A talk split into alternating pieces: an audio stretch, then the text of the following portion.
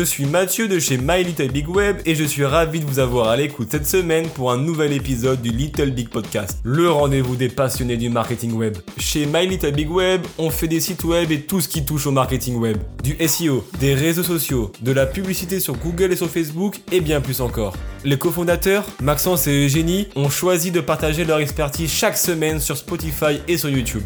Avant de commencer, je voulais vous remercier d'être aussi nombreux à écouter le Little Bit Podcast et à regarder nos vidéos sur YouTube. Abonnez-vous dès maintenant pour ne pas manquer les astuces qu'on vous partage sur le marketing web chaque mardi matin.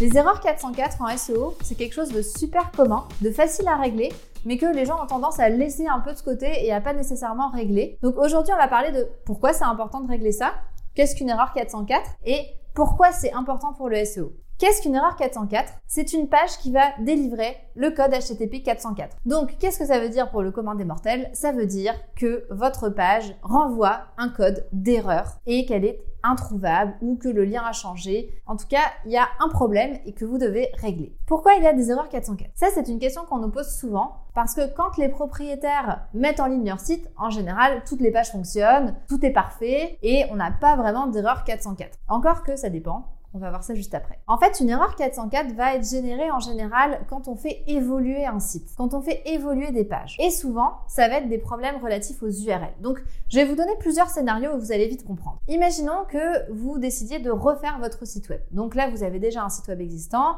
avec des pages existantes qui ont des URL existants. Vous refaites votre site. Là, vous avez des nouvelles pages avec des nouvelles URL. Ça veut dire que Google a déjà une première fois indexé votre premier site web, donc l'a déjà exploré, a déjà mis ces URL-là à disposition sur l'index de Google. Et là, tout d'un coup, vous changez toutes vos URL, ce qui veut dire que les anciennes URL n'existent plus. Si on clique dessus, ça renvoie vers rien du tout, et vous avez tout un tas de nouvelles URL à indexer. Donc ça, ça va être un scénario courant de sites qui vont avoir plein d'erreurs 404 au moment de la mise en ligne du nouveau site. Deuxième exemple, vous avez par exemple un webmaster, un spécialiste SEO, un spécialiste de marketing, peu importe, qui a décidé d'optimiser vos URL et donc qui a changé toutes vos URL. Ce sont les mêmes pages, c'est juste que l'URL a changé. Donc là, ça veut dire que quelqu'un qui va sur la précédente URL ne verra rien puisque cette précédente URL n'existe plus et qui ne connaît pas nécessairement la nouvelle URL. Une autre erreur qu'on voit souvent, ça va être par rapport au site e-commerce parce que il arrive souvent que les sites e-commerce aient leur inventaire qui soit connecté directement à leur site web. On va voir une page produit, puis tout va être vendu. Donc la page produit va disparaître du site web.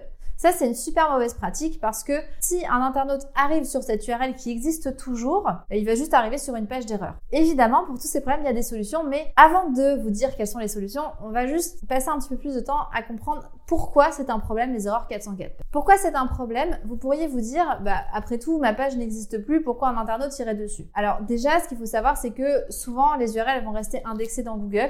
Donc ça veut dire aussi que Google va passer beaucoup de temps à explorer des pages qui n'existent plus et des pages qui en plus renvoient un code d'erreur. Pour Google, ça veut dire j'explore des pages qui n'apportent aucune valeur ajoutée et qui en plus vont perdre l'internaute parce que Google sait lire que c'est une page 404. Donc c'est une page qui n'apporte rien et même un internaute qui verrait une page 404 une fois, deux fois, trois fois va se dire c'est quoi ce site? Le contenu n'est plus à jour, ça n'a pas l'air qualitatif, je quitte. Évidemment, c'est un problème parce que si des internautes viennent sur votre site, vous voulez vendre vos services ou vos produits. Ce qu'il faut savoir aussi, c'est que Google passe pas un temps illimité sur votre site. Donc Google a du temps de crawl pour chacun des sites qui est déterminé. Imaginez que Google passe tout son temps à crawler des pages qui n'existent plus plutôt que vos pages importantes qui devraient être mises en ligne, qui devraient être mises à jour sur l'index de Google. Ben là, ça vous pénalise énormément. D'une part parce que Google va se dire c'est un site de mauvaise qualité parce que toutes les pages que j'explore n'existent plus et d'autre part, il verra jamais vos pages de qualité. Donc imaginez un peu la note que Google va vous mettre. Donc évidemment, il faut que vous régliez vos problèmes d'erreur 404. Donc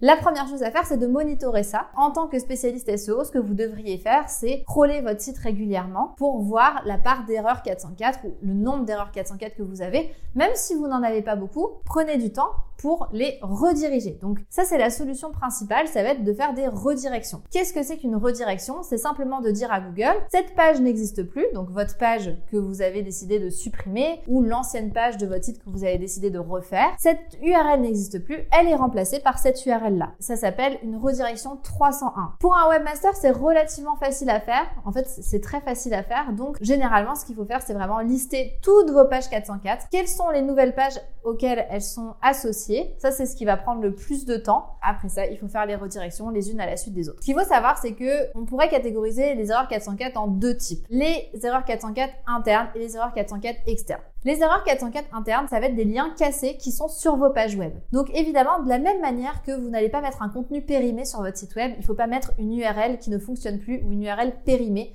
sur votre page. Parce que ça veut dire que vous allez renvoyer les internautes vers une page cassée, une page d'erreur. Évidemment, c'est pas ça qu'on veut parce que ce qu'on veut, c'est que les internautes puissent naviguer sur votre site, être en confiance et pas se dire qu'est-ce qui se passe sur ce site-là. Donc, si jamais vous avez des erreurs 404 sur votre site web d'une page qui vous appartient, mais dans ce cas-là, vous faites pas une redirection 301, vous enlevez tout simplement le lien cassé et vous le remplacez par le bon lien. Pourquoi vous pourriez avoir des erreurs 404 externes? C'est parce que certains sites vont faire des liens vers votre site, vers vos pages. Le problème, c'est que si vous faites une refonte de votre site web, que vous changez toutes vos URL, évidemment, les sites qui ont fait un lien vers votre premier site, ça aura changé et le lien ne sera plus valide. Donc, pour ce genre de cas, on fait des corrections et on fait donc des redirections 301. Idéalement, dans le meilleur des mondes, ce qu'il faudrait faire d'ailleurs, c'est contacter le webmaster du site en question pour lui demander de changer le lien. Si vous avez du temps à perdre ou que vous êtes très piqué sur la qualité de votre site, je vous invite à le faire ou que vous avez très peu de liens qui pointent vers votre site. Si c'est le cas, vous avez un autre problème par rapport au SEO, mais ça, on va pas en parler tout de suite. Dans ce cas-là, faites-le. Prenez le temps de contacter les webmasters pour leur demander de remplacer votre URL cassée. Sinon, ben, vous avez la possibilité de le faire en faisant les redirections 301. Dernier point relatif aux erreurs 404, gardez en tête que votre page d'erreur, votre page 404 doit être personnalisé. Il faut pas laisser euh, la page de base, page non trouvée 404 danger en rouge. Ça donne pas confiance aux internautes. Ce qu'il faut faire normalement, c'est que il faut